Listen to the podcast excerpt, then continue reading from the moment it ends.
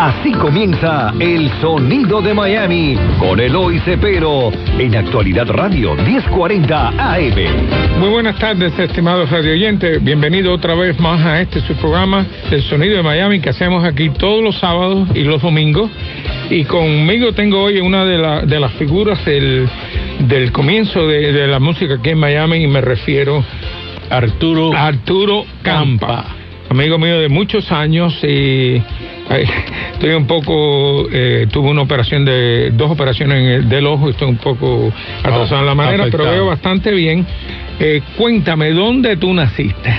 Yo soy natural de Santa Clara, del barrio La Pastora. De La Pastora. En Santa Clara, eh, la calle es Síndico, digo, perdón, Juan Bruno Saya entre Síndico y Caridad, detrás de la iglesia de la Pastora. De la Pastora. Cuéntame, eh, ¿cómo, tú, ¿cómo tú sabías que tú ibas a hacer, eh, que te ibas a interesar tanto la música? Yo te voy a decir, yo siempre tuve una vocación por la música, siempre. Eh, no sé, desde chiquito, me, desde chiquito me, me nací así, pero mi padre siendo abogado, y mi abuelo siendo bueno, mi abuelo no tanto porque yo nunca lo conocí, pero mi padre siendo abogado me decía, no, que va, músico, tú tienes que estudiar, tú tienes que hacerte una carrera, tú tienes que, ¿cómo se llama? Y insistió y no, nunca pude lograr estudiar música, mientras que mi primo hermano sí, y, pero la influencia era... Mi primo hermano, dime su nombre. Miguel Pinto Campa. Y fue un gran músico, ¿no? Paz descanse, sí, como no. Autodidacta en el saxofón y en la viola, fue subdirector de la Sinfónica Nacional de Cuba. Imagínate eso. Y, y, y fue, dirigió todas las sinfónicas provinciales en Cuba. Después lo mandaron a Rusia a estudiar estudios posgraduados en el Conservatorio Tchaikovsky en Moscú, en dirección sinfónica. Entonces viene de una familia musical. Sí. Eh, sí tu mamá, sí. tu papá, ninguno. No, mi, mi mamá ni mi papá, ninguno de los dos, pero mi tía, la madre de Miguel que te estoy mencionando era, era maestra de kindergarten y como tú sabes los maestros de kindergarten en Cuba tenían que tocar piano y ella tocaba un piano de altura sí. y, y, aparte de eso mi abuelo el, el padre de mi padre y de mi, y de mi tío y, y, y, el abuelo de mi primo y mío obviamente eh, también tocaba trompeta en la banda municipal de Santa Clara Entonces estamos... así que no la música estaba por todos lados mi casa. y otra eh, otra cosa también es que eh, que tú eh, sales de Cuba en el 59 correcto ¿qué edad tenías tú? Yo llegué aquí con 16 años. De 16 años, uh -huh. yo salí de 15. ¿Y viniste para Miami? Vine a Miami, y aquí estuve unos meses. Eh, iba a la escuela nocturna Miami Senior High. Okay. Eh, aprender de Miami sí. sí. Todo, sí. bueno en aquel tiempo es era el high school de, sí, todo el mundo exacto, vivía en esa exacto, área también exacto y entonces a, nada, a, afilar eh, Tommy's a boy Mary's a girl y, y, y de ahí eh, la vida aquí en Miami era una vida muy durmiente, que digo yo, pobre, aquí, aquí, no había ambiente ninguno, de, de, especialmente para nada. Y nos, eh, nos mudamos a Nueva York y en Nueva York, eh, después de un tiempo de vivir ahí, graduarme de high school, George Washington High School en Upper Manhattan, en la parte de arriba de Manhattan. No en, no en Washington Heights, ¿no? Sí, ahí, en Washington ajá, ajá, la 192 y Audubon Avenue. Okay. Y después, eh, pero en aquel tiempo era un barrio eh, tranquilo, bueno. Eh, después salí y me ingresé en la, en la, Fuerza Aérea de los Estados Unidos. Eso lo estuve leyendo en el resumen tuyo. Y una cosa muy distinta, aquí no hay ningún cubano ni ningún latino, para que lo sepan, que eh, haya participado en el proyecto Apollo Gemini, que es el proyecto espacial de los Estados Unidos. Yo fui, parte de ese yo fui voluntario, sí, como, como subject que le llaman, para que hicieran hacer todo tipo de bueno, pruebas y cosas. Eh, hemos terminado el, el, primer segmento Ajá. aquí y vámonos ahora con una cancioncita, se llama Ayagún, nada menos que del pianista Jorge Sosa. De mi producción, de, producción, de mi sello de disco Sunset Records. Y todas estas canciones son instrumentales. Todas.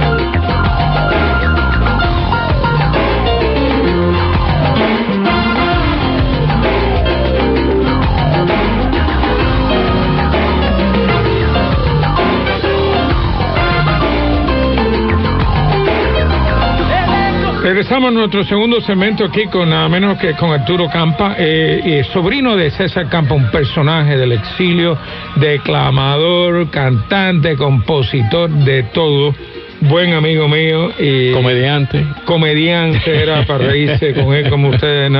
Y uno de los personajes más recordados aquí en el exilio. Y bueno, vamos a seguir donde nos quedamos después, que participa en el programa espacial de del Apollo Gemini eh, entras en el año 66, entras como promotor de un grupo nada menos que de Rhythm and Blues. Exacto. Y ahí es donde tú te entras en el en la música. Bueno, yo, yo siempre he estado tratando de, envolverme en la música de una forma o de otra y cuando ya estaba independiente, obviamente una vida independiente fuera del, de la tutela de mi papá y aquí es donde es la cosa y se me dio la oportunidad porque yo era compañero en la base de cuatro Uh, hombres, uno puertorriqueño y, tres afroamericanos que hicieron un grupo que se llamaba The Command. Y ellos hacían covers de los, los, números de, de, Temptations, como My Girl y todo ese tipo de cosas, y grabaron su propio disco. Eh, y entonces empezaron a trabajar en todo lo que era el ¿Tú fuiste promotor, Yo me convertí en el, promotor de ellos y yo viajaba en toda la parte sur de Texas buscando lugares y oportunidades para sus presentaciones y, después los maniché yo y, ahí... Bueno, y después entras, eh, al final del 66, entras nada menos como cantante del grupo de South Florida Sexteto en San Antonio, Texas. Eso es así.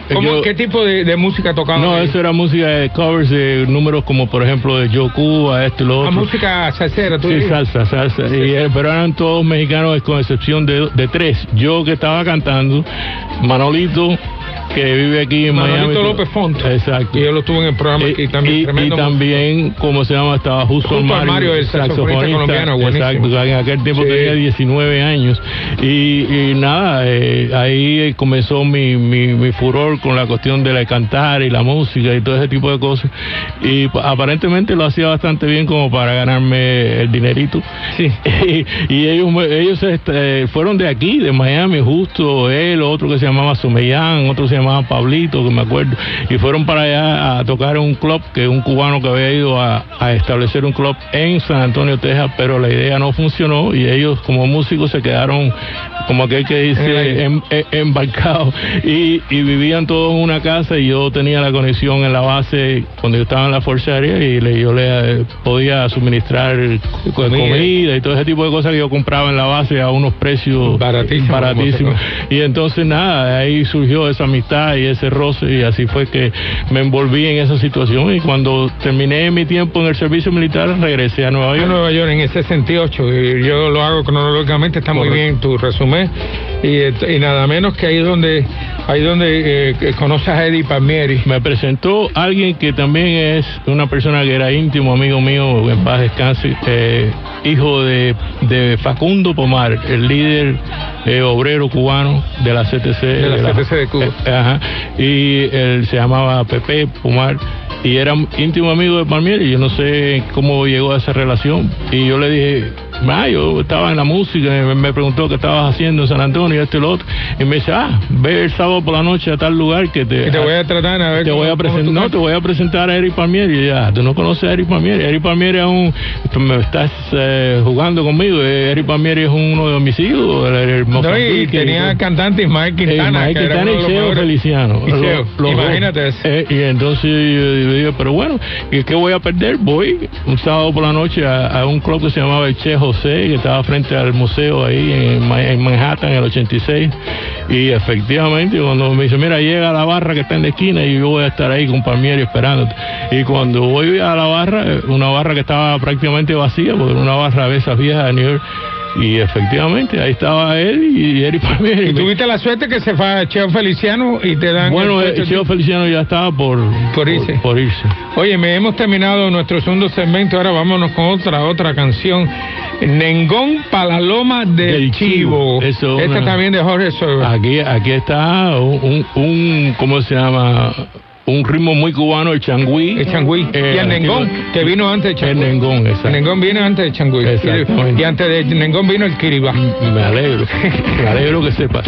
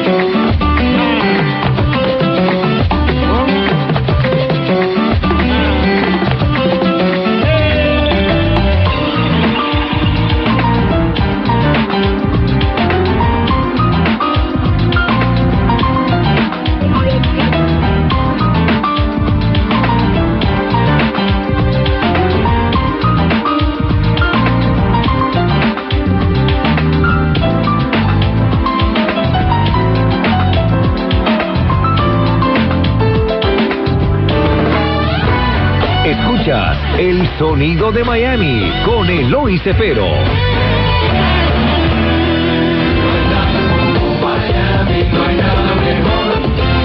Bueno, regresamos a nuestro tercer aquí, nada menos que con, que con Arturo Campa, eh, que eh, nos, eh, nos, estaba relatando cuando él conoce a Eddie Palmieri, que era una figura, una de las figuras no, principales de, de, movimiento de la salsa. También tenía nada menos que Ismael Quintana y a Cheo Feliciano. Cheo estaba en, una transición. En una transición, estaba regresando a Puerto Rico y él le dan la oportunidad de cantar con, sobre todo en los coros, con, con Eddie Palmieri y, y fue un, una, una, experiencia para ti. Sí, mi, mi, mi bautizo fue eh, un sábado por la noche en el Che José, un club que, que estaba frente al museo y, y, y, cuando yo miro para la orquesta que Eddie Palmieri me invitó a subir a cantar un bolero, alma con alma. Alma con alma de, de bonito Mac. Sí, porque eso Sí. fuera lo único que en el momento de bueno que canto No, aquí, no, improviso. Y, y figúrate, eh, cachaban el bajo, este Manny Oquendo, los timbales. Oh, tremendo Manny no, no, no, Oquendo, era el un piquete libre. Y, y- y yo cogía hasta miedo y dije, ay, y el club repleto de gente. Y bueno, allá va eso. Sí. Donde hay, bien, donde ¿eh? hay cantante no hay fantasma. Sí. Y canté, me quedó bellísimo el número y la gente voluntariamente se viró y aplaudió porque vieron que era una cara nueva. Y de ahí, lo demás es historia, como dice el dicho. Y tuviste cinco años con Eddie Palmieri. Cinco años seguidos en la Seguido, banda ¿eh? y grabé. Y grabaste, cuatro ya tengo dos longplays aquí, Justicia, que Yo- anoche lo vi lo grabé también. Ajá. Eh, y estabas tú junto con Jimmy Sabater y No. Caíto también. Imagínate. Los curas y Elio Romero también. Wow. Imagínate, llegar a la grabación y ver a Caíto ahí, Eh, ya con eso, y dije, ¿y esto Bueno, cosa? Es ¿qué es como- porque fue una invitación sin previo aviso, como Claro. "Ah, llega el lunes a tal lugar y va para allá, y, y- y encontré ese pique- el Chino Pozo, Francisco Aguabella, lo, imagínate. lo que había en esa Chino. Pozo, que era primo de, de, El de Chino Chano Pozo. Pozo, no sí. Chano Pozo, No, no, él era primo hermano de Chino Ajá, Pozo. ajá, sí, yo y sé quién es. tremendo bongocero. Grabó, uno, él grabó en el primer disco que se graba en Miami en el año 61. Mira. Con Panchito Calimán. Tú, tú eres una, tú tienes una, una, una enciclopedia en la cabeza.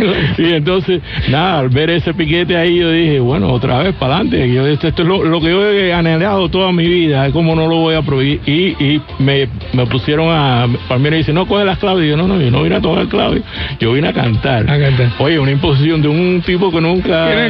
¿Y cómo va a exigir? Pero bueno, eso fue así y grabé los coros todos junto a Helio Romero, a Jimmy Sabater y a, y a Caíto, eh, al lado de Caíto cantando. Eh, por favor, tú sabes. Y entonces, ah, esa fue mi primera incursión con la orquesta de Eric Palmieri y de ahí seguí como miembro permanente de la banda. De la banda. Y grabaste otro disco, un EP, se llama Superimposición. No, yo grabé cuatro. Eh, que eh, coros y escritos, eh, hiciste el, el coro, Sí. la reseña del la, disco. la reseña del disco y la y la la, cara- la, la- ¿cómo se llama? La, el arte El la arte de la portada. Eh, Se aporté yo la idea porque en aquel tiempo estaban los Beatles muy famosos y Pal- Palmieri no estaba en realidad a tono con esa situación y le dije Palmieri tú has visto el álbum de los Beatles que se llama Sgt. Peppers Sí. y tiene todos esos colores y, la, Y- está toda esa bonito. cuestión moderna psiquedélica y ese tipo de cosas Pues yo- Y yo- tengo- ahí salió la idea de hacer eh, la carátula de, de Superimposition eh, figúrate chocolate almentero No, no, imagínate. que había era un piquete increíble Y después grabas otro que con Eddie Palmiero live en Sing Sing, que la idea tuya de También. llevarlo a San Francisco. Bueno, a Sing. Sing.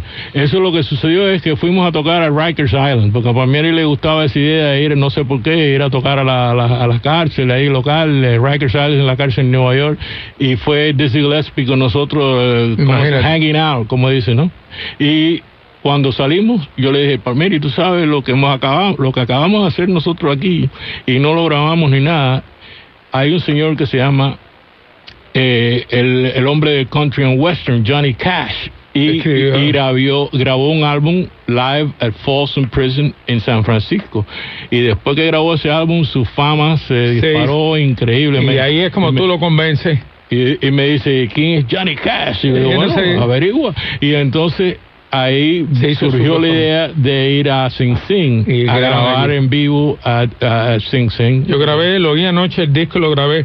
Oye, me hemos terminado ya el tercer cemento y vámonos con esta otra canción tan linda, se llama Habana Josecho, Josecho. también de Jorge Soto. Sánchez, Sosa, Sosa, Roger Sosa, pianista y compositor.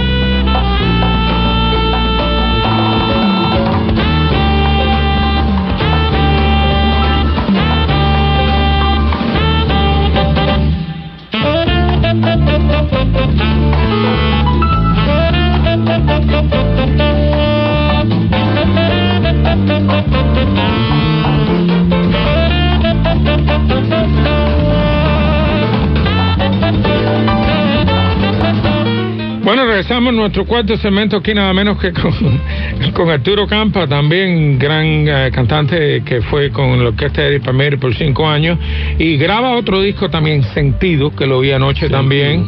Eh, y entonces, eh, el cual, eh, háblame de ese disco. Ese álbum fue el último que yo grabé con, con la orquesta de Palmieri, el primero que él grabó. Lo con- encontré un poco más distinto a todos los demás. Sí, porque no, no, fue porque son, es más- un poco más jazzista los Más arreglos. jazzista. Y además una producción muy buena, eh, la me- posiblemente unos músicos increíbles, Víctor Paz, eh, este, el comandante que le llaman al saxofonista dominicano, ¿cómo se llama él? Ahora no me viene el nombre a la mente.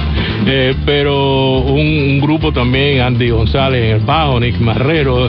Y los- Nicky, tremendo, tremendo Sí, baterista y, sí, y en los- y en los coros otra vez eh, Jimmy Sabater. Y Roberto Franchi, Francis, ¿no? no, no, no. Willy, Willy, eh, ¿cómo se llama? Ahora no me, el apellido no me acuerdo. Willy Torres. Will- Willy Torres, you're y, right. y- y está eh, los, nosotros tres haciendo una armonía de tres partes de las voces. Eh, los discos que todavía se oyen en Puerto Rico. Está eh, buenísimo ese, es- ese número Puerto Rico. Isla son- linda, eso- preciosa. Eso está precioso ese disco. No, no, y, y ese disco todavía se oye en la radio, la FM, en- especialmente en Orlando. Yo cuando vivía para allá arriba. En para esos cinco años tocaste con, con grandes, con Cachao, con Oh, Chocolate, con Víctor Paz y, y- y otros más. Muchísimos más. La orquesta de Palmieri variaba bastante porque él cambiaba de músico de vez en cuando, eh, percusión. ¿Y eso por qué ya- cambiaba? ¿Qué razón? No sé, porque... Lo- los músicos eran, son bastante inestables, ¿no? A veces No, que- no era cuestión de los músicos. Era él el que quería cambiar Era inestable. Ah. Era, era difícil eh, en ese tiempo porque... ¿Y vaya, cómo era Char- Charlie en relación a él? No, dos caracteres diferentes. Completamente distintos, era muy más Charlie estable, era ¿no? mucho más serio eh, en su cuestión personal y Eri era un tipo así, más bien, no sé, Chabacán. bohemio, un poco bohemio, un poco chabacán. No era muy formal a la hora de pagar, eso posiblemente eh, había influido. Eso ¿no? tiene que influir Sí, mucho. eh, entonces, ¿cómo se llama? En esos tiempos, no sé cómo ahora conduce su hijo, es el que conduce sus negocios hoy en día. Eh, pero eh, nada, eh, fueron cinco años de inmenso placer porque figuras de cinco años en el, en En el foco lo de la salsa. de la salsa en Nueva En York, Nueva York, eso tocando en todos los clubes, el Village Gate, el Corso, el La Mancha. el Tú deberías, Casino I'm not kidding you, tú deberías escribir, es fácil, de escribir un, un- un libro sobre tus experiencias en Nueva York y después aquí en Miami le pones el... el- Lo he pensado, pero no, no, no tengo tiempo. Ah, eso, yo, oye, yo, he- yo he muchas escrito, yo, yo- tú no estás más ocupado que yo, yo he escrito cuatro libros. Mm. Eh, you wanna be busy, you write a Mm. Oye, en el 73 regresas a Miami, ¿qué te hace regresar a Miami? Bueno, eh, me cansé en realidad de, De Nueva York. de Nueva York. De la, de la- ya el ambiente de la salsa también ya empezaba a decaer, A decaer. y empezó a tomar su lugar la cuestión de la avenida del merengue.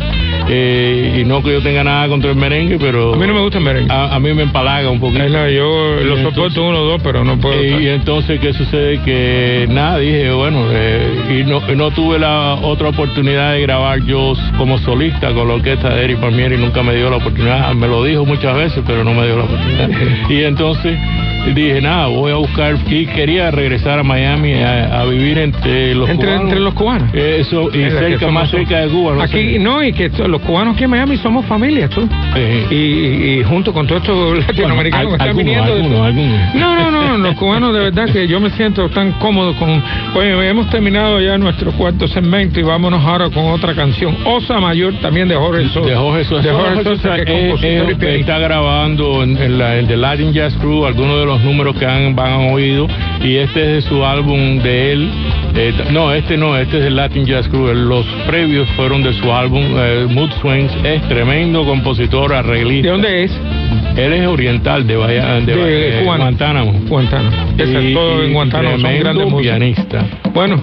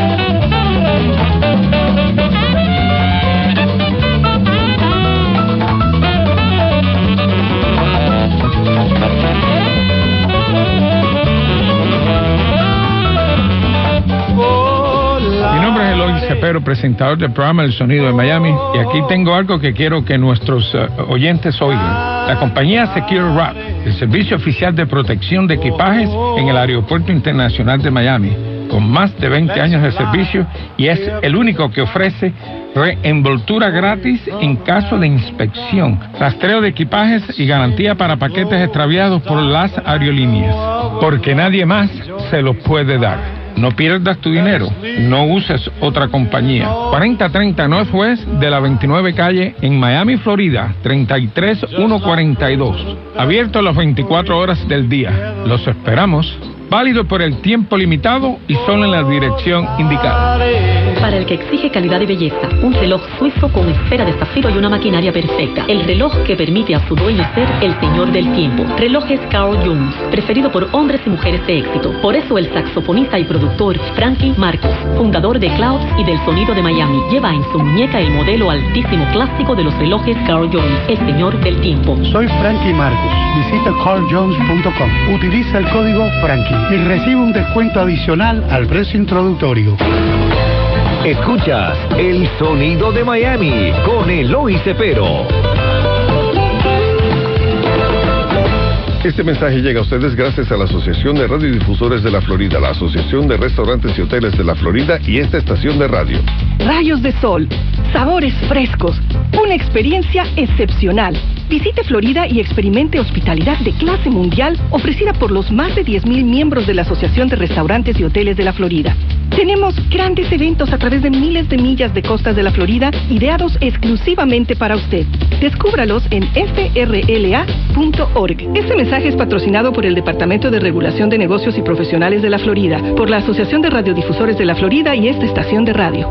Los desastres naturales pueden ser inesperados y devastadores para su casa o propiedad. Si su casa o propiedad sufre daños y necesita reparaciones, es importante usar solo contratistas con licencia de la Florida. Para verificar si su contratista tiene licencia, contacte por internet al Departamento de Regulación de Negocios y Profesionales de la Florida en myfloridalicense.com. myfloridalicense.com.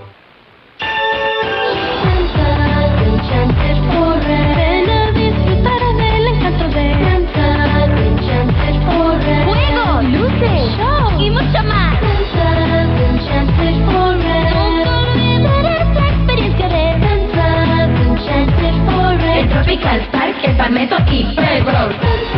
Un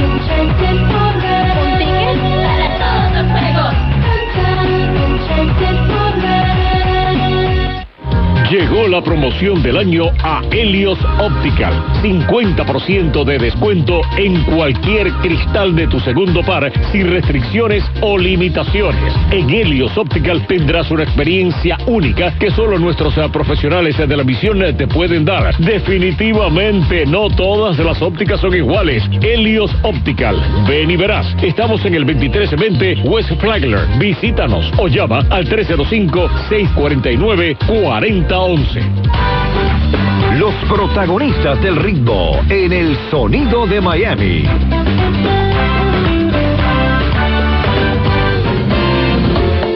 Bueno, regresamos ahora a nuestro quinto segmento. Vamos a eh, aquí con Arturo Campa haciendo toda esta historia que hicimos de Nueva York, pero vienes para Miami en el 73. Habías estudiado en un tiempo en el Miami High. ¿Cómo conoces tú a, a- cómo entras tú en la Suprema que lo, lo dirigía en aquel entonces Pepe Cordo y, No, y el Chino director Dorado? era Fausto Dorado. Fausto el Chino Pepe- Dorado. Pepe sí. era cantante. Era cantante, pero ellos dos organizaron la orquesta. Ah, bueno, esa parte yo Tú no lo sabías porque no. yo los entrevisté. Y entonces, ¿cómo se llama? Eh, eh, nada, eh, no, ni me acuerdo en realidad. ¿Quién te lo No- presentó? No me acuerdo. Te llevaron al liceo donde estaban tocando ellos, por no, casualidad. no, no, no, al liceo ese, ese trabajo Sobre- vino después. que ya yo estaba en la orquesta, eh, pero no me acuerdo precisamente. ¿Te acuerdas donde tocaste po- po- o cantaste por primera vez con ellos? No, en, la, en el Liceo Club. En el Liceo Club. Esa era nuestra casa todos los fines Todos de semana, fines viernes, sábado y, y- Yo estaba en la 27 donde está hoy eh, El Dorado. El Dorado Furniture, sí. Exacto, la, la- no, la 27 no, la 8 y la 25. Y la 25.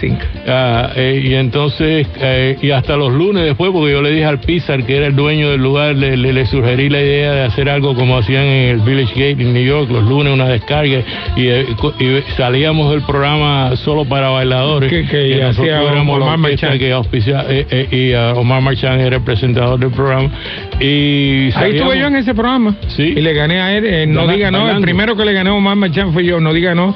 Y estuve en solo para bailador. Me gané un viaje por el, a Colombia y un, y un Mira, yo no me un acuerdo, yo no me acuerdo de haberte visto bailando, pero yo, nosotros No, éramos fue, yo iba varias veces. Ah, y- y- Lo que pasa es que ellos cambiaban también, a veces traían los jóvenes. Sí, habían varias orquestas, pero nosotros éramos Los que más eran los más, los que más íbamos, sí. Y entonces. Y nada, ahí me pasé un ¿Te par de gustó la años. orquesta? ¿Cómo sonaba? Bueno, para decirte la verdad, Bueno. y yo voy a ser plenamente sincero y esto no En comparación ofensa. con lo de Nueva York. En comparación con los músicos con que yo estaba acostumbrado a estar tocando en Nueva York y eso, que para mí era una escuela. Eh, la, la Suprema no, No tenía, tenía el mismo nivel el mismo- musical. Eh, Después fueron mejorando, porque yo tengo cuatro discos de ellos y, y el último disco es el mejor que ellos Ah, bueno, es posible. Yo, yo, yo hice un solo, yo grabé un solo álbum, digo dos, eh, La Suprema, La Familia. La familia. Y, eh, y, y Que están grabó todos ustedes vestidos de, de, de- de smoking. o- Sí, no bien, del tiempo de antes, unos smokers del tiempo de antes. Era una la- imitando a la mafia. La italiana. mafia, sí, sí. Y entonces, eh, eh, nada, también después grabé dos, como solista grabé un número que se llama eh, Alza la Pata. que y lo vi anoche, está, está muy bueno, me gustó. De Chino Padrón. Es más, no, no te reconocí, sí, de Nildo Padrón, no te reconocí la voz tuya. No. Eh, y eras tú. Eh, y, y eso se grababa en M&M Records de Manny Matos ahí. Sí, de Manuel Matos, sí. Eh, y, y después también grabé Cucarachita, Cucarachón, Cucarachón. que no sé en qué álbum está. Eh, debe estar en el que yo no tengo, que, que, que me falta uno La de, gente de la por ahí lo oye y me dice, oye, ese eres tú cantando Ese- eso. Y yo, sí, yo, yo grabé eso. Déjame decirte que es de Cucarachita, Cucarachón, eso eso. lo grabó Chapotín en, Sí. en Cuba con Miguelito A Cuní. mí me gustó mucho. Oh, ese disco era un fenómeno. Óyeme, eh, estuviste dos años en la Suprema también. Y, y también de ahí te integraste también, te fuiste con Sí, Eduardo de un Aguirre. brinco y Aguirre había llegado a Miami a, a- En el 73, más a- o menos a- a formar su, su charanga y Pepe Cordo y yo nos fuimos con Aguirre. Te fuiste con él. con- Eh, y, y entonces tuve un tiempo con Aguirre y ya después dije, bueno, yo, ¿cómo se llama? Voy a buscar mi propio horizonte, como aquel que dice, y grabé, estaba preparando una grabación que tú ahora te acabo de, de- de De regalar el álbum. Está muy bueno. Y ahí, eh, ¿cómo se llama? Se llama Ya- Charan Soul. Sol. Charanga Eh, con sol. Sí, la idea era, ¿cómo se llama? Que en aquel tiempo estaba aquello de salsol y todo ese tipo de cosas. Entonces me dijeron, mira, porque eh, eh, eh, Estivil, que era el productor ejecutivo de la, del sello, Osvaldo Estivil. me, me dijo, ¿por qué no le ponemos Charanzó en el sello Libra, que es mi signo zodiacal? Porque no existía. Bueno, tenemos que cortar ahí. Vámonos ahora con una con esta otra cancioncita linda que tenemos aquí. Eh, Quiero decir que todo lo que se está tocando es de, de Latin de Jazz primera. Y de Jorge Sosa Mood Swings. Sí, ahora viene eh, anniversary, nada menos que de Eddie Guagua Rivera. Rivera. ¿Es ¿De dónde es? Boricua. Sí, Eri Guagua era, Eh, era, era boricua. Eh, Ya murió, ¿no? Sí. Bueno, pues ya ustedes saben. En Tremendo descanse, no, un bajista eh, con más de primera. 700 grabaciones, con Palmieri, con Puente, con, con todo el mundo.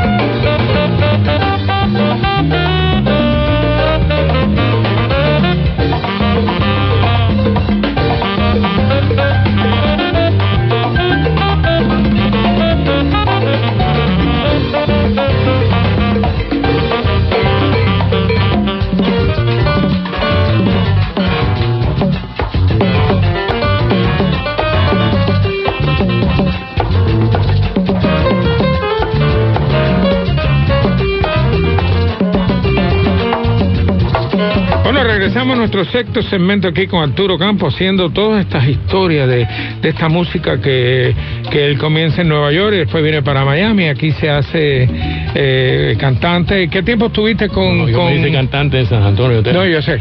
No, no, pero eh, cuando empiezas a cantar en Miami, ¿qué tiempo estuviste con Eduardo Aguirre? Nada, poco, unos seis meses. Seis meses, algo así. ok. No, no, porque ahí fui a hacer mi propio proyecto. Claro, musical. entonces empiezas tú entonces como productor, ¿no? Eh, ah, no, te, tuviste un periodo de 10 años que no hiciste No, nada. no, no, no, no, no, no, no. Yo salí de, estar con Aguirre y, hice mi álbum Chat and Soul que me dio la oportunidad Libre Records, que en aquel tiempo era Alhambra Records. Eh, Records. estaba este, el famoso Julio Iglesias. Caro, toda esa gente, Alberto Guerra y su eh, grupo Eh, eh, con- Alma. Alma, eh, todo eso, y, y hicieron un sello con mi signo zodiacal para cubrir lo que era salsa, porque ellos no habían hecho salsa todavía. Eso fue entre el 80 y 90, pero te, en el 77, 77. Bueno, aquí yo tengo entre el 80 y el 90, eh, fue que tú te fuiste del negocio de la sí, música. estuve con esa con ese proyecto un tiempo y, y en realidad eh, era muy difícil mantener una orquesta aquí, en conseguir trabajo. No, no, o sea, aquí era, y entonces que con tu aniversario y los jóvenes hierros tenían controlado y- todo. y entonces, ¿cómo se llama? Yo después eh, dije, bueno, mi familia tiene que vivir bien. y ah, te pusiste con- a vender carros, ¿te fue bien? Eh, sí, eh, estuve con Ghost Machado. Bueno, tú eres bien agradable, eso. Estuve con, con Metro Ford, estuve con... Además estaba jovencito, lucía bien. Ven- Pérez, ¿tú conoces Ah, tú a Mario Pérez también, No, claro. Lombardo, Lombardo. Ah, Lombardo, claro, Era está conmigo en la fundación. Ajá, exacto. Sí, sí. Y varios dealers me fue muy bien, Con hice el- mucha plata. Que eso es importante también. Y con eso- Pudiste comprar tu casita y... No, no, no, yo tenía ya mi casa, pero ¿cómo se llama? Lo que me permitió fue ahorrar mucho dinero para poder tirarme a- de lleno a hacer yo lo que tú quería querías hacer. Y, y entonces ahí vino a la- las ambiciones de ser productor. Formé mi propio sello, Sunset Records, donde están grabados todos estos números que se han estado oyendo. un documental muy bonito que se llama Cuban Jam Session. Oh, sí. Que lo tengo, me lo regalaste. Eso, eso, eso sucedió en el 90, porque En yo el fui 90, a, sí. a una comida por la Ford cuando vendía carros. Y estoy ahí en el Doral, en, el, en un, un lugar que hay ahí que dan banquetes y cosas de eso, en el Country Club del Doral. Y oigo, estoy comiéndome un steak y oigo música de, de, de ¿cómo se llama?, de cuerdas detrás de mí. Y yo dije, ¿quién será? Y me viro.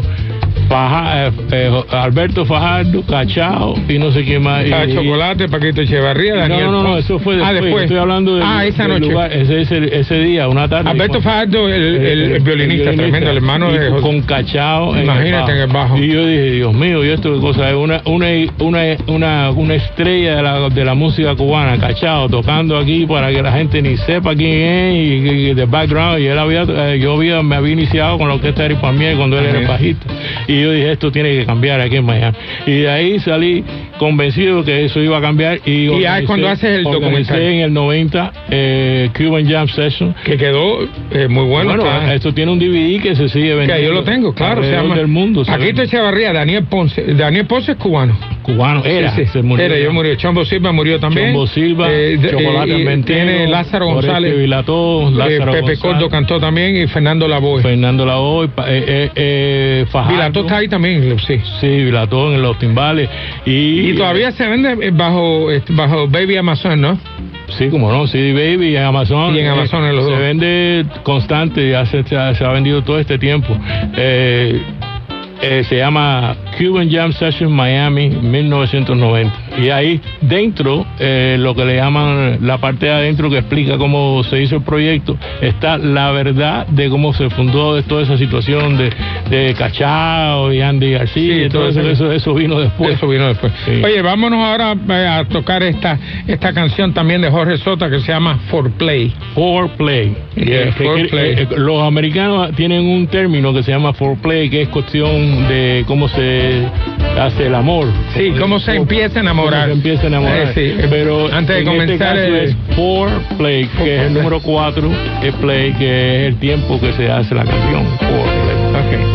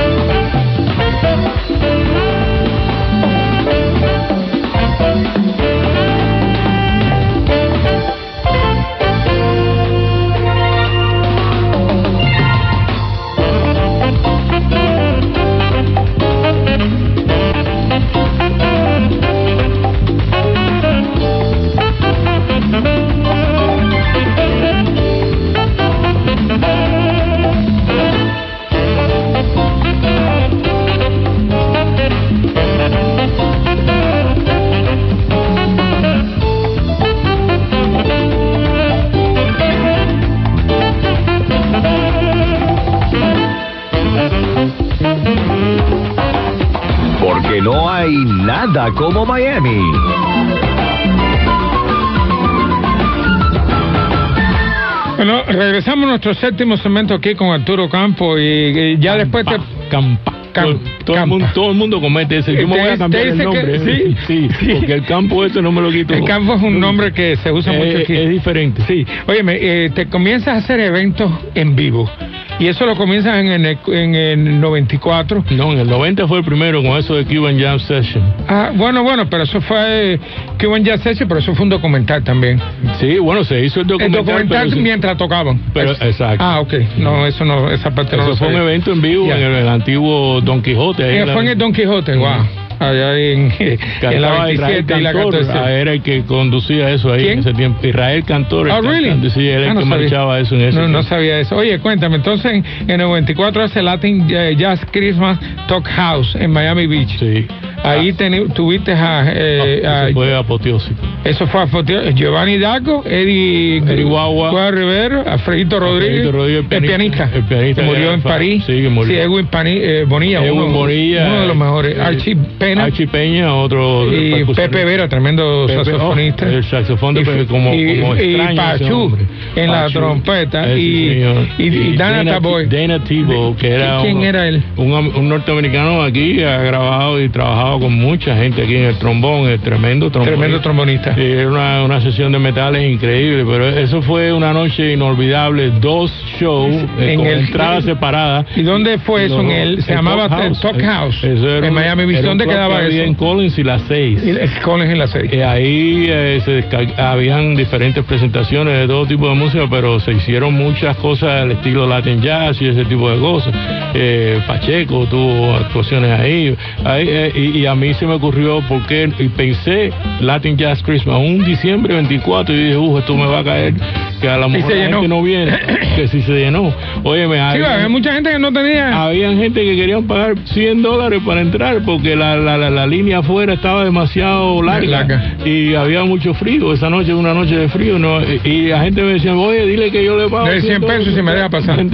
Óyeme, vamos a, eh, porque tenemos poco tiempo en el 95 Ford, eh, de, de Ford Apache Band, la trajiste. Sí, en el 95 Jerry González, Andy González en The Four Apache Band en, Tremendo el, en el grupo. Teatro Lincoln de, de Miami, De Miami Beach, Beach. en. Sí. Ah, digo, en, ¿En el Lincoln Theater, sí? no, ¿cómo- no, el Lincoln que En- el- el- en- ¿cómo se llama ese? El lugar ese donde están todas las tiendas y todas las cosas ahí en Miami Beach. Eh, y ¿cómo se llama? Eh, Lincoln, eh, Eso fue Lincoln Road. Le- no, ese, ese lugar sí. que ahora lo bloquearon para que los Para que la gente no pueda entrar, sí. Exacto. Y donde están todos los restaurantes, eso, ese teatro ya no existe, ahora hay una tienda ahí. Y, y después eh, seguí con esa fiebre de producir y me fui al Colony Theater, que no está muy lejos de ahí, y traje a, a ¿cómo se llama? A Hilton Ruiz. Tremendo. Ah, un pianista increíble.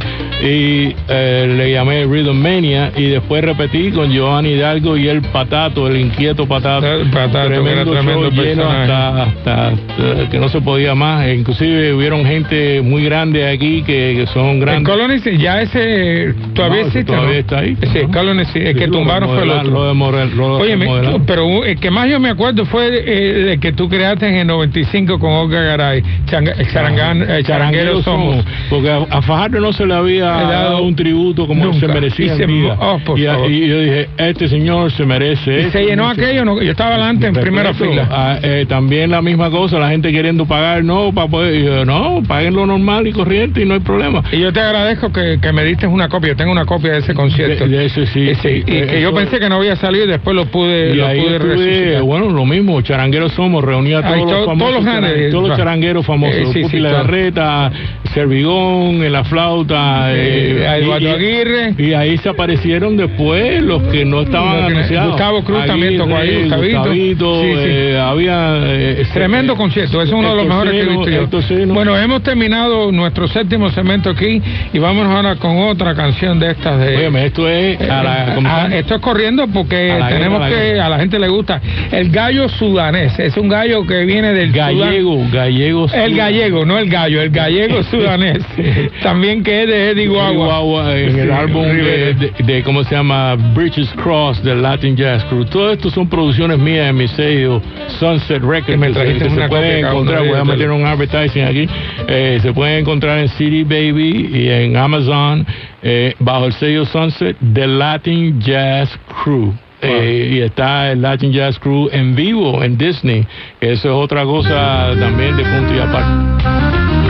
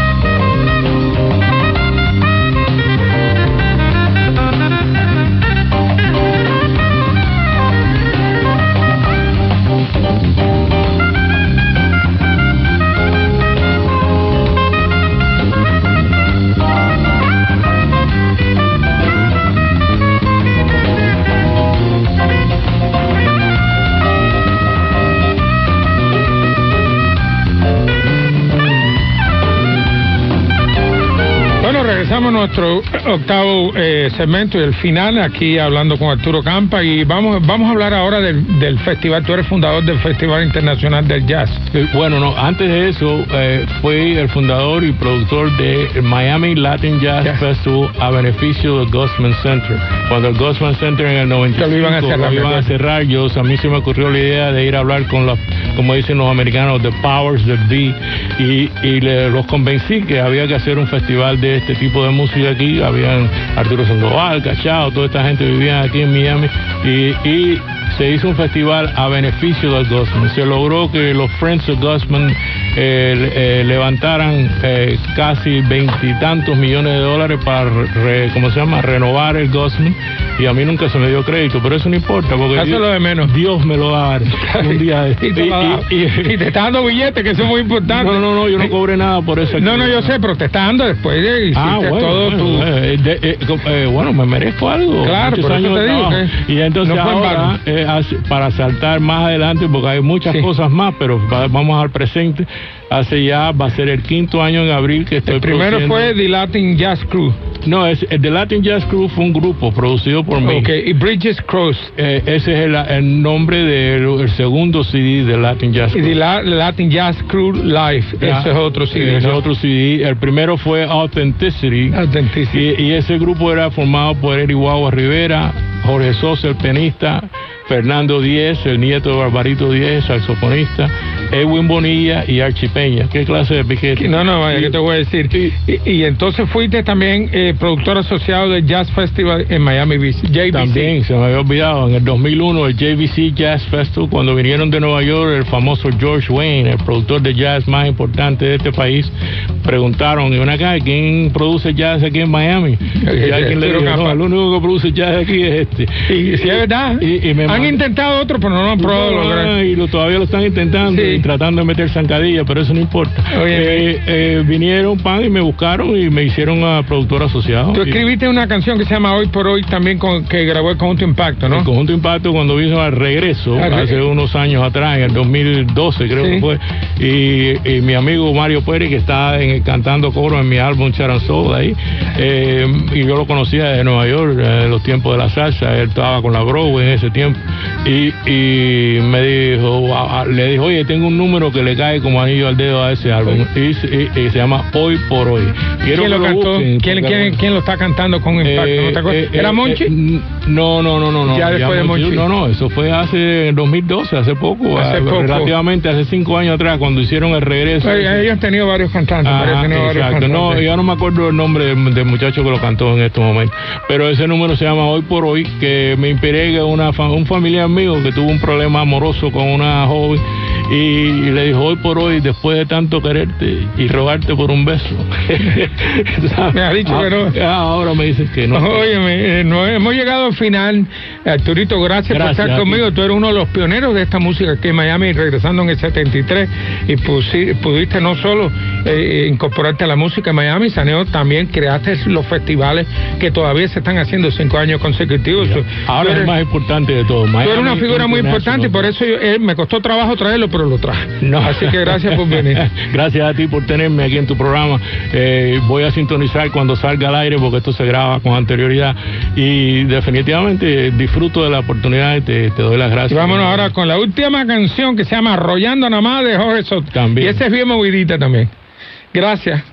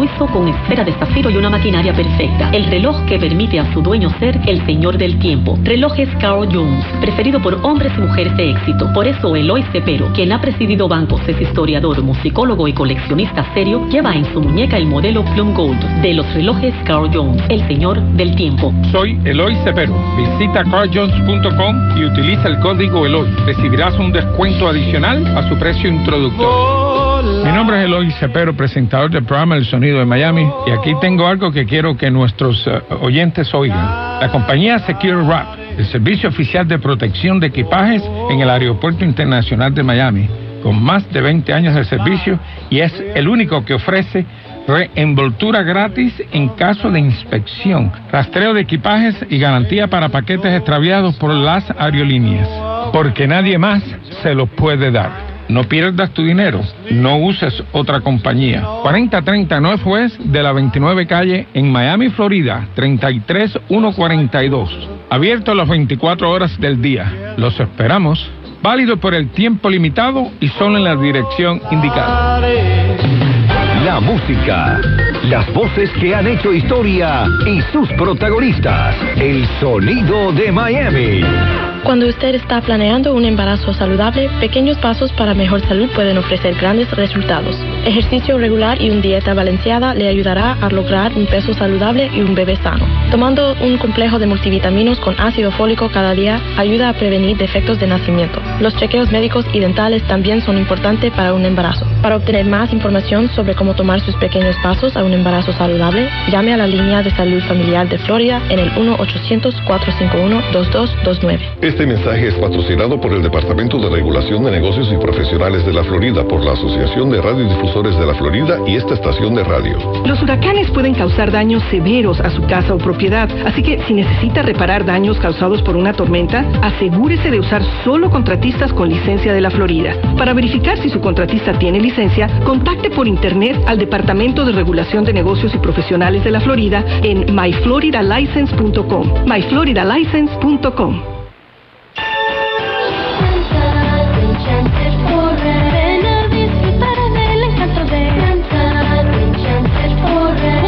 Luces, show y mucho más.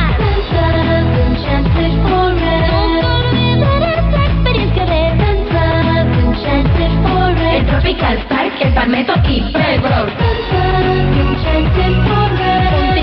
para todos los juegos. Danza, Enchanted Forest.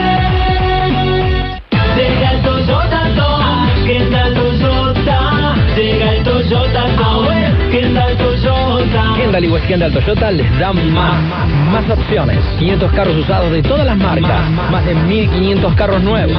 Llega el Toyota Tom, ¿qué tal Corolla, Camry, RAV4, Prius, garantía de por vida en carros nuevos. Más, más ventajas. Cero de entrada, cero interés, cero pagos por seis meses, cero margen de error. Si usted compra en Kendall o en West Kendall Toyota, más, dos años de mantenimiento gratis, asistencia a la carretera las 24 horas. Yo soy José Antonio y te aseguro que como Kendall Toyota nadie te dará más ventajas. Más, más servicios, talleres propios de alta tecnología y personal especializado. Más garantía, 50 años de liderazgo indiscutido en el sur de la Florida. Tradición en seriedad, responsabilidad y transparencia. Kendall Toyota y West Kendall Toyota les dan más. Imitados por muchos, superados por ninguno. Para comenzar el día, Yo también la arrancamos en esta jornada, Juan Camilo, y cantando les traeremos todas las informaciones. el tránsito y nuestras principales vías y carreteras Hay un cierre en la vía, algo de demoras si transitan así. y las mejores alternativas para poder llegar temprano a nuestro destino. La información del clima, Precisa, exacta como la de ayer. Muy buenos días, Alfredo. ¿Cómo se te ocurre zapatico nuevo un día de un 70% de lluvia? María Fernanda Silva, Como siempre decimos con Jacobo Golsten. Y estoy de acuerdo, María Fernanda, que se lleven a cabo todas esas investigaciones, que sepamos la verdad tanto de un bando como del otro. Y así debe ser. Así debe ser. y Juan Camilo Gómez De Venezuela nos vamos para Cuba. La periodista de la desde las 6 de la mañana. Actualidad Radio, un idioma, todos los acentos, una sola señal.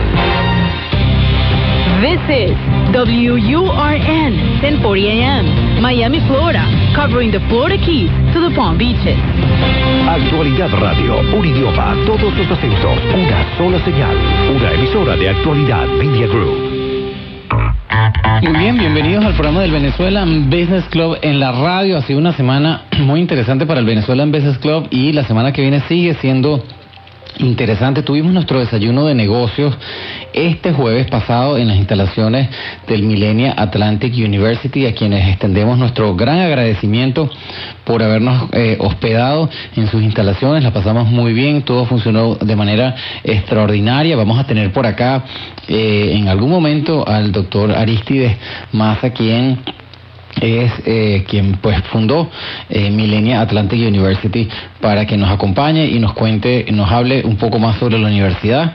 Eh, orgullosos de estar hoy, orgullosos de la, de la iniciativa de, este, de esta familia venezolana eh, de abrir esta universidad aquí en Miami. Estuvimos acompañados eh, de dos expositores donde eh, eh, to- tocamos pues el tema de los créditos para las pequeñas empresas. Eh, aprovechamos de una vez agradecerle a Jessica Haar, quien es parte del eh, Banco Mercantil, Mercantil Bank acá en Estados Unidos, aquí en Miami quien nos acompañó, y a Armando Martínez, quien también nos acompañó eh, compartiendo su experiencia en ese tipo de créditos. Hablamos de los programas del SBA y vamos a, tener, tuvimos a Jessica por acá la semana pasada, vamos a tener a Armando la semana que viene por acá por BBC Radio, así que no se lo pierdan. Vamos a tener muchísima más información que compartir. Eh, hoy, pues eh, tenemos como invitado a, dos personas realmente muy interesantes. Eh, la semana que viene va a haber un evento acá en la Universidad de Miami y el economista venezolano de mucha trayectoria, Herbert Torres, va a estar acá este miércoles 6 de diciembre a las 8 de la mañana dictando una conferencia cuyo título es eh, Venezuela eh, hacia la reconstrucción nacional. Ese evento está ah, creado, está producido por el Capi- Barner Capital Advisors eh, de José Daniel Carrillo, quien ha sido parte del OS durante mucho tiempo. Y vamos a, estar, vamos a estar hablando largo y tendido con el doctor Herbert Torres acá en BBC Radio dentro de breves instantes. Y también vamos a tener con nosotros a, a la gente de Open Insurances, que, quienes fueron nuestros patrocinantes en el desayuno del Venezuela Business Club este jueves.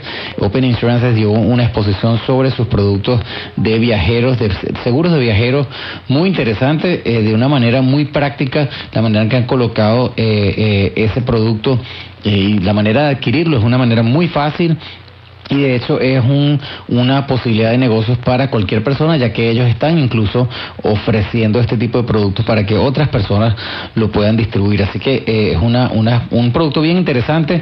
Eh, exploramos mucho la necesidad que tiene que tener la gente para eh, estar asegurada en otros países, sobre todo aquí. Y ellos tienen planes interesantes porque hablan incluso de cuando uno se queda acá, mientras cambia el estatus migratorio, gente que viene a cambiar su estatus migratorio puede tener la opción de tener una protección de este tipo. Así que nos pareció muy interesante eh, esto, esta exposición y lo vamos a tener por acá más tarde. Así que bueno, señores, el Venezuelan Business, Business Club sigue cumpliendo su misión. Tenemos hoy un programa bastante cargado, así que pues no se aparten de nuestra sintonía. Ya volvemos con mucha más información y con las entrevistas del día de hoy.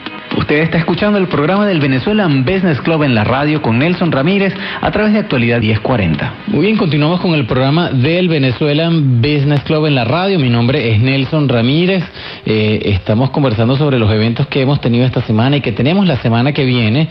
Eh, y eh, uno de los miembros del Venezuelan Business Club, el señor José Daniel Carrillo, que es parte del BBC desde hace muchísimo tiempo. Yo creo que antes de que incluso se fundara el BBC, José Daniel nos apoyó en muchísimas cosas. Hoy eh, José Daniel dirige el Barnett Capital Group y tienen un evento la semana que viene eh, donde tenemos como invitado al economista venezolano Herbert Torres, quien lo tenemos acá hoy en el programa del Venezuelan Business Club. Es un honor tenerlo, eh, doctor Herbert. Bien- Bienvenido al programa del BBC. Muchas gracias, encantado de estar esta noche con ustedes.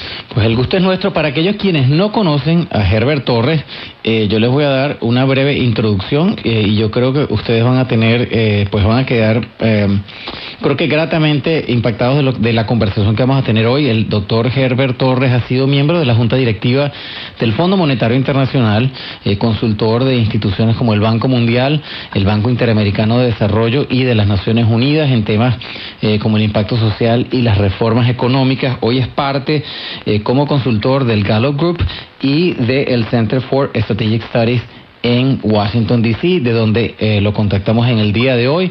De nuevo, es un honor tenerlo para acá, por acá, ah, ah, doctor Herbert. Y eh, bueno, vamos a conversar sobre el evento de la semana que viene donde usted está invitado como orador principal. Eh, se llama Venezuela, un camino hacia la reconstrucción nacional. Eh, yo estuve hablando con uh, José Daniel fuera del aire y me, me, como me decía, pues que el evento eh, es un evento enfocado a más que todo a, eh, a nivel educativo, pues a impartir, a, compartir con la gente, pues la esperanza que eh, en este caso tiene usted con su visión sobre el futuro. Y bueno, para eso yo creo que es un tema bastante agradable de conversar a pesar de la situación tan difícil que vive el país. Eh, entonces, bueno, los micrófonos son suyos. ¿Cuál es, el motivo? ¿Cómo surge la iniciativa de esta charla?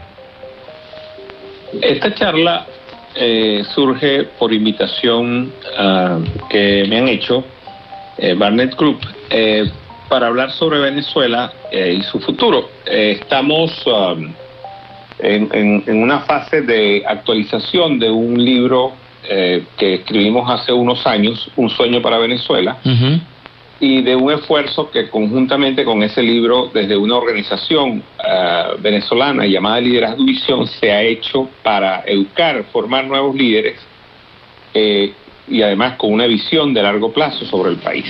Por eso la organización se llama Liderazgo y Visión. Entonces se trata de ver dónde estamos hoy con relación a ese sueño para Venezuela, qué lejos estamos de él, eh, cuán posible sigue siendo, qué obstáculos se nos presentan, eh, entre otras cosas. Es una reflexión sobre el país y un intento por pensar nuestro futuro. Pues eh, esas palabras para nosotros son bastante alentadoras. Como usted sabe, pues el Venezuelan Business Club, doctor Herbert, es una organización eh, sin fines de lucro, no busca lucrarse eh, y busca ah, más bien alentar a los empresarios venezolanos, ayudar a los empresarios venezolanos en el exterior y por supuesto pues estamos expuestos a muchísimas cosas que hacen los venezolanos afuera. Y siempre hemos visto eh, con mucha curiosidad, eh, yo personalmente, eh, el valor y el, aporte que van a tener los venezolanos afuera en la reconstrucción del país. O sea, yo quisiera preguntarle, pues, ¿cómo, cómo, ¿cómo ve usted ese panorama? ¿Qué tan lejos entonces estamos de ese sueño para Venezuela? Yo creo que estamos cerca de comenzar el viraje. Estamos cerca de enrumbarnos hacia el camino de- del bienestar y del progreso. Lo cual no quiere decir que estamos cerca de llegar a donde hemos estado en décadas anteriores, porque el país ha retrocedido muchísimo durante estos años. Pero lo más importante es la corrección del rumbo.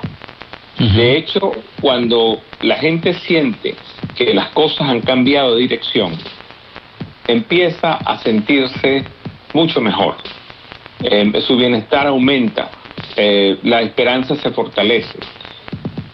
Eso simplemente eh, ocurre porque en verdad, más que la situación en la que uno está, es más importante la dirección en la que uno va. De hecho, se- se- hay estudios que, que muestran, eh, en Gallup, por ejemplo, hace ese tipo de estudios, en los que se encuentra que una persona, zona, zona, zona, obviamente buena, mejor que otra, pero puede estar sintiendo que va eh, cayendo, que va en una dirección equivocada, y esa, y esa persona se siente peor que otra que puede estar en una situación hoy eh, relativamente peor o por debajo de la que él tiene, pero que tiene eh, una perspectiva más optimista y siente que va avanzando. Entonces, eh, la dirección eh, que uno lleva, la expectativa que uno tiene sobre dónde va a estar mañana, es hasta más importante que cómo está uno hoy.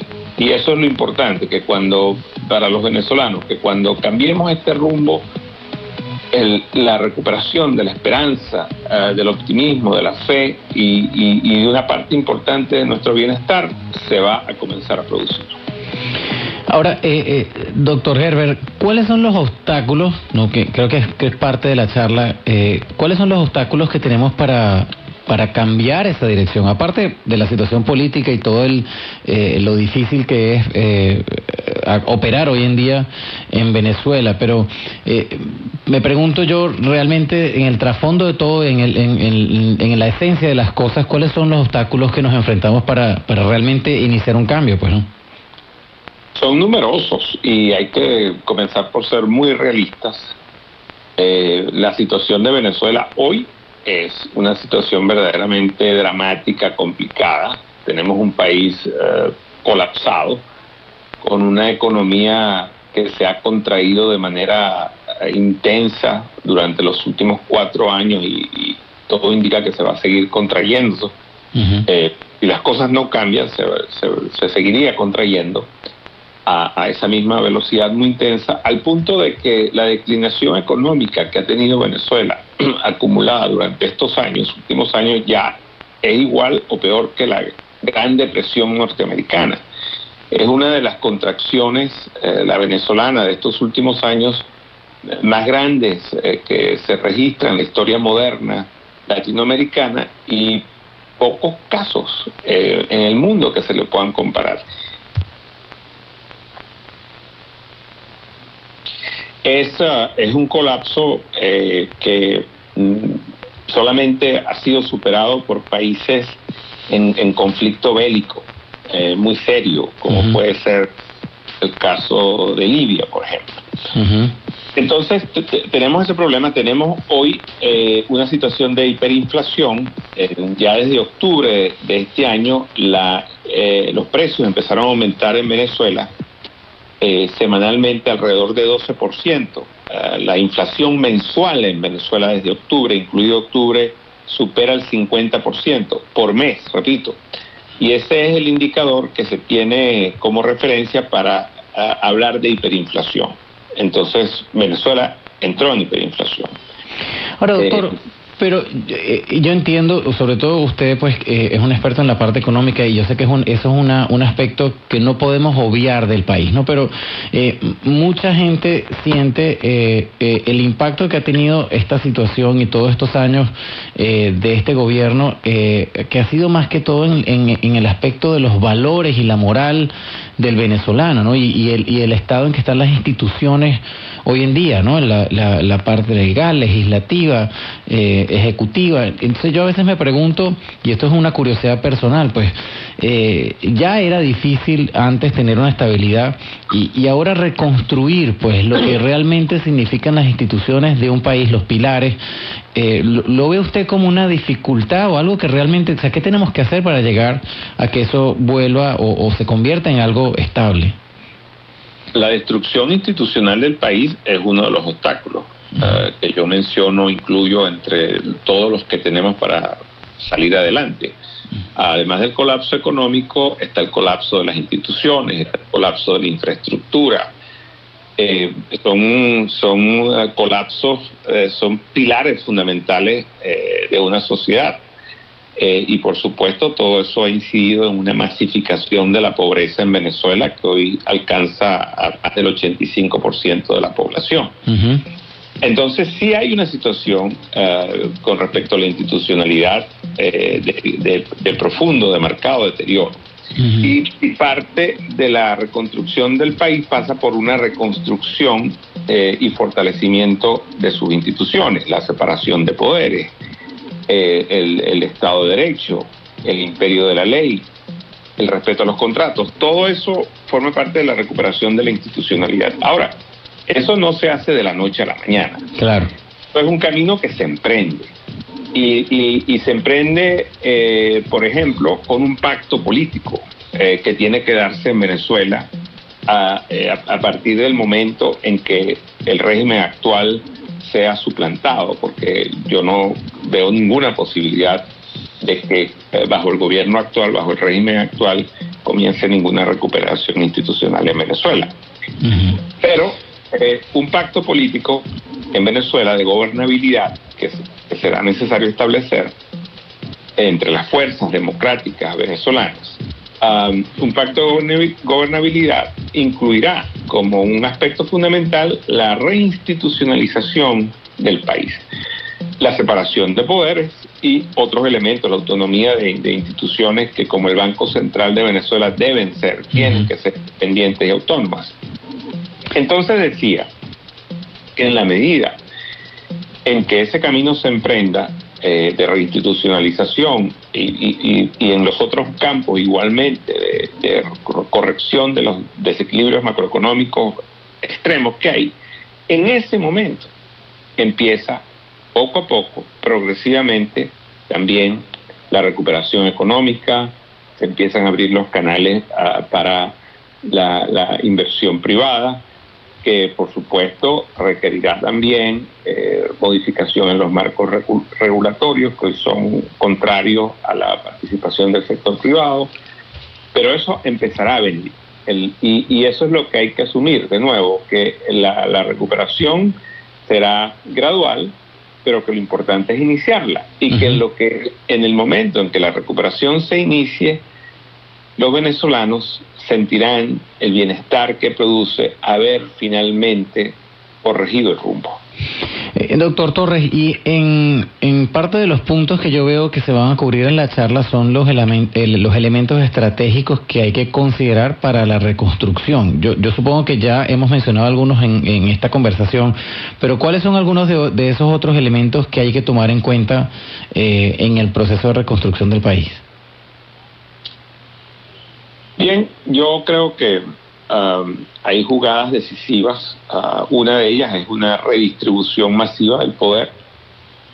En Venezuela el poder se ha ido concentrando ah, de manera excesiva, ah, brutal. Eh, eso, es- es- esa- ese proceso hay que revertirlo. Eh, Venezuela dio pasos en la redistribución del poder. Por ejemplo, en los años 90 se comenzaron a elegir gobernadores y alcaldes de manera directa. Comenzó un proceso de transferencia de responsabilidades, de funciones, de, de actividades a, los gobiernos regionales. Todo eso fue revertido eh, y eso eh, habrá nuevamente que, comenzarlo. Esa es- esa es una tarea fundamental, estratégica. Otra tarea fundamental es la apertura ah, de todas las actividades económicas, sin excepción, a la, a la- al sector privado. Eh, No es posible salir, salir adelante sin tener al sector privado en el centro eh, de, la, de la actividad económica. Y no solamente de la actividad económica, eh, de, de muchas otras actividades. Si entendemos por eh, sector privado, no solamente el sector empresarial, sino que, por ejemplo, las sociedades, las, las organizaciones no gubernamentales, eso que, que, que- también uno llama sociedad civil,